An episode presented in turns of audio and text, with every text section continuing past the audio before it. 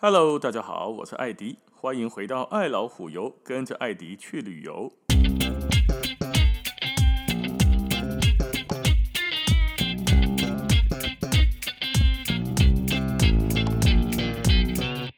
今天这一集开始，一连好几集要来跟大家分享介绍德国一个非常知名的旅游路线，叫做童话大道。这个童话就是大家都知道、家喻户晓的德国格林兄弟所写的《格林童话》。《格林童话》这一部书哦，总共收录了两百多则的童话。它原来的名称叫做《儿童与家庭童话集》。简单的介绍一下它的起源：格林童话呢，产生在十九世纪初，一八零六年的时候，拿破仑战争啊。法国的皇帝拿破仑铁破链啊，铁破链的那个皇帝呢，组成了莱茵联邦，废除了神圣罗马帝国，激起了德意志民，不是德意志，德意志民族主义的觉醒，很大批的知识分子就投入了这个解放运动当中。可是各个国家跟自由城市这里面的文化啦、语言的差异，形成了统一民族的障碍。一部分的知识分子哦，就开始宣扬民族文化主义啊啊，什么浪漫文化精神之下的开西贝，利用民族歌谣、童话故事来开始呼唤起整个民族之间的凝聚感啊。所以呢，在这个背景下，格林童话、格林兄弟哦，就开始了对广泛流传在民间的故事以及小朋友的童话来开始收集。哦，你看，它出发点非常的伟大呢，对吧？是民族主义之下的一个产物，不是只是讲给小朋友听的来惊困哦，不是安尼尔哦。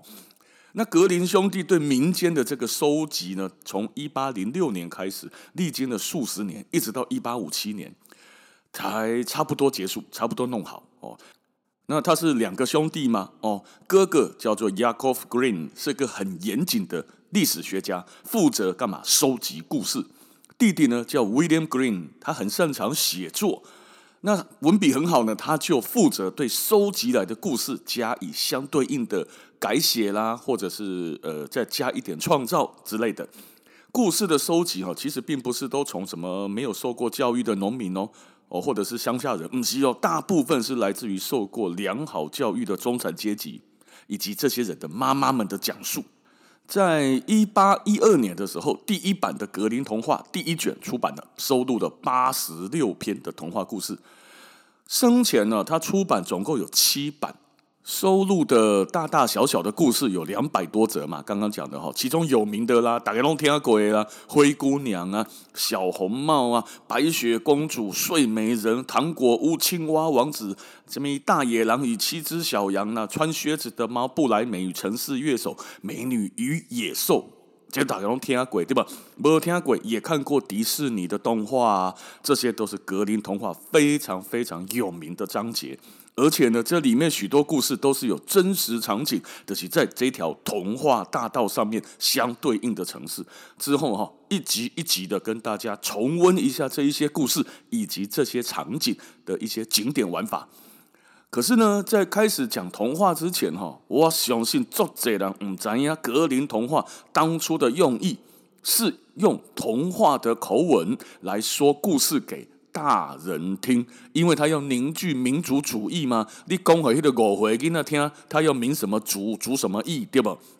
讲给成人听的。所以第一卷格林童话出版的时候，里面有太多新三色、色情、暴力兼鬼怪、残忍的这些内容，让他不得不啊一直不断的修改、修改、修改，都、是暗黑版的童话了。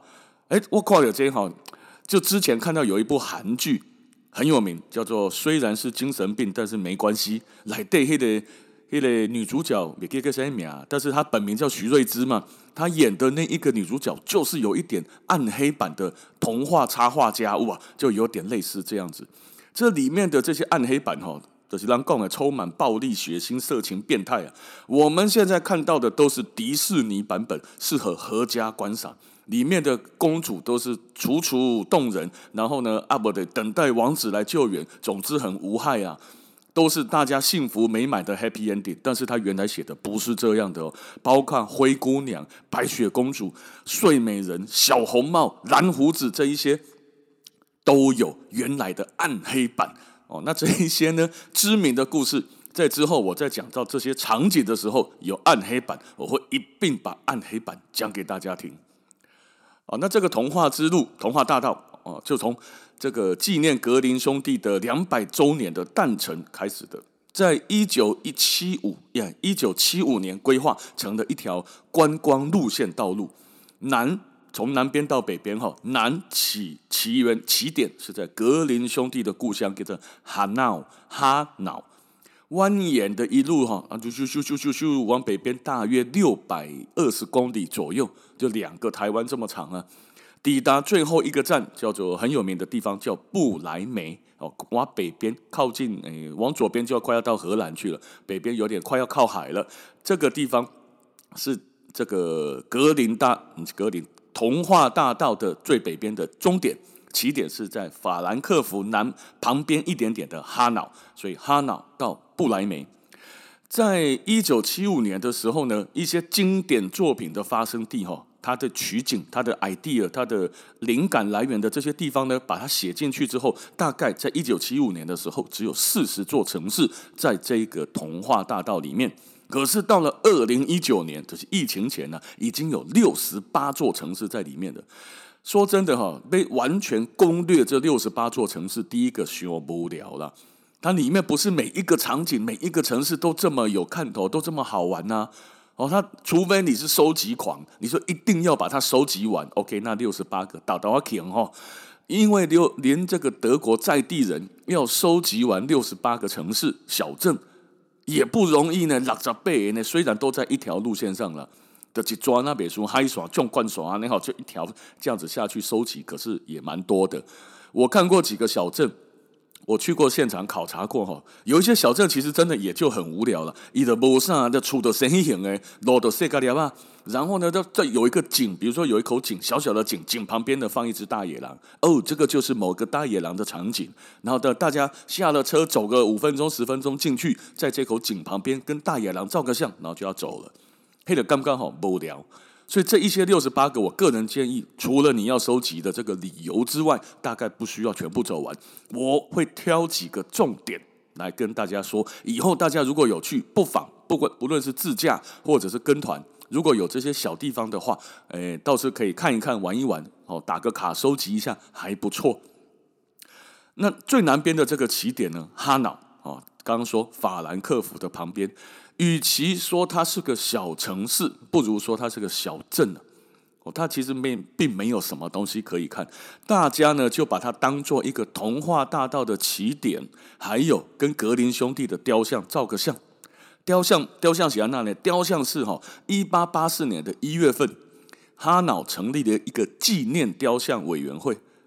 卡塞尔、哥廷根跟柏林来争夺上面，争夺格林兄弟国家纪念雕像的建造权。艺术的工加要起起的格林兄弟 A 官方认证、国家许可的雕像。那最后哈瑙击败了众城，取得了建造权。这一个雕像呢，就树立在哈瑙的市集广场市政厅的门口，哦，非常显眼。其实啦。贵亚哈瑙就市政厅跟这一个雕像了，嘛不把行谈好看了。是有一些其他的宫啊馆啊，都是不好看啊，就没什么没什么意思。因为其他各个别的城市好看的地方还很多，时间要留在刀口上嘛，对不对啊？那这一个雕像啊，市政厅前面总高六点五米，还是六点四米之间呢？六米多哦。雕塑的人像高大概三米，也就是基座也有三米。采用的呢是新古典主义的铜制的基座，顶头两个人，一个坐咧，一个徛咧。坐着的那个是弟弟威廉，站着的那个是哥哥雅各夫。哦啊，这个雕像刚刚说厉害的在于官方认证。你去其他的所在，你找无格林兄弟生这型的，可能只有头像，可能只有碑。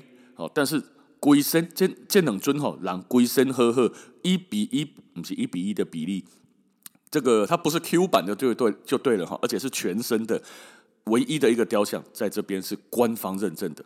那么格林兄弟对德国的贡献还不止编辑的这个后世永流传的德国童话哦，在那个时候呢，他还做了德语大词典的编辑。完整的收录德语的词汇用法跟它的起源。这个在这个一个国家的语言史上面呢，算是极大的一个贡献。阿大打开讲啊，吼，每一个城市是不是都有相对应的格林童话呢？基本上是啦，只是这个童话大家熟不熟悉而已。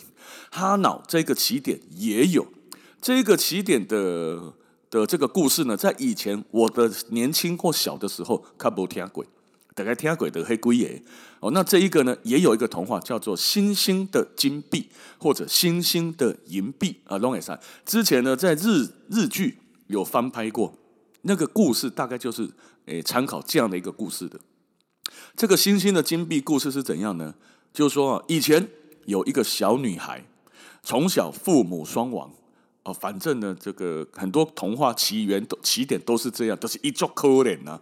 好，她一定是很可怜，得到了一个很好的结结局。大家看童话才有激励嘛，因为那是本地做幸福。看童话看完变得很悲惨，那这个童话谁要看？对吧？所以她一开始按照惯例。很久很久以前，或很远很远的地方，或者是从前有个小女孩，是个孤儿，从小父母双亡，穷得没有地方住，也没有床可以睡，除了身上穿的衣服或手里拿的一块面包之外，什么都没有了。而那个面包还是 Q 来，还是个好心人送给她的。小女孩啊，心地善良，待人诚恳，但是呢，无依无靠，四处流浪。就可怜的哦。有一次，他在野外遇到了一个穷人，他本身的穷人，他还遇到穷人，所以估计这个时候应该是个战乱或者是饥荒的时候啊。那么，这遇到一个穷人，那个人说：“哎呀，行行好啊，给我一点吃的好吗？我腰杆别靠北边走啊。”这个时候，小女孩呢，把手中的面包全部给了他。书上是这么说，全部给了他。其实一开始他有写，他只有一小块面包，还是好心人送给他的。艺术都是功了，这得龙好利啦。哦，她真的是一个好心善良的小女孩。接着往前走，走没有多久呢，她又遇到一个小男孩。小男孩又哭着哀求她：“我就乖了，给我一点衣服穿，我遮风避雨一下好吗？”小女孩听了，取下了自己的帽子，递给他。小女孩身上还是有点东西穿的了哈，好，把帽子递给了小男孩，接着又往前走走走了一会哈，按照惯例都是这样，对不对？继续往前走了一会，他又看到了有一个小朋友没有衣服穿，没有外套，那外面的一件斗篷披风，所以呢，在风中又红个身，身个皮皮剉，冷得直发抖。这个时候，小女孩很善良，她又脱下了她的衣服外套哦，人家披风披在的这个小朋友身上。让他不会那么的寒冷。接着呢，再走一会儿，又看到了有一个乞丐在祈求另外的一件衣服，他又把他身上上面的穿的就是内衣以外的那件 T 恤，又把它脱了下来给他。一杀的一点点拔掉掉，这到底是一个小女孩脱衣记，还是一个小女孩的什么记呢？哈，总之，他最后又走着走着，好。童话就会写，最后他来到了一个森林。这个时候天色渐渐暗了起来，走着走着，门门门前眼前又来了一个孩子。天都暗了，森林里面怎么他妈的还会出现个什么孩子呢？是吧？那总之来了一个孩子，请他呢再把他身上的一条口腾得来好一。这已经不太像是正常的童话了吧？哈，在一个天色渐昏暗的森林面前走过来一个单单独的一个小孩子，地面的叫你痛口和亲，这这像童话吗？哦啊，总之不管好了，没有人没有人看到我，因为现在天黑了，我即便就把裤子脱下来，也不会被别人看见的，所以我可以不需要这条裤子的。小女孩心里是这么想的，然后她就把裤子脱下来，交给了门面前的这个孩子，让他快乐的穿起了他的裤子，然后开始跑掉，快乐的离开了。我们就先不去研究为什么天黑了，他一个人在这里，为什么这个一个人在这里的小孩子没有裤子可以穿啊？为什么就刚好遇到他，他要脱裤子，他还这么样子的好心把自己的裤子脱给他？哦，总之。他就把身上的衣服、面包、帽子、披风、裤子弄腾了了，后人啊啦，身上哈一丝不挂，什么都没有，站在森林里面发呆，一点都没寒，刚刚都冷得要死，结果这个小女孩都不冷啊，啊就站在那边发呆的同时，突然发现说时迟，那时快，金光闪闪，水气千条的物件从天上掉了下来，定眼一看，哇，都是一些硬邦邦、亮晶晶的金币啊！有的故事写银元，刚刚那个脱衣服、脱裤子的哈，最后也有的故事是写着脱内衣哦，啊，也有写脱裤子，whatever，反正就是脱了哈。地上的不管是金币还是银元呢，诶，他就开始觉得哇，怎么会有这么多的钱掉下来？而且突然他发现身上从一丝不挂变成了穿着一套细致、柔软、华美、上等的亚麻衫。身衣服怎么来的？不知道。总之。他捡起了地上所有的金币，穿着这个舒服又保暖又好看又高档的衣服，开开心心的回家了。从此过着幸福快乐的一生。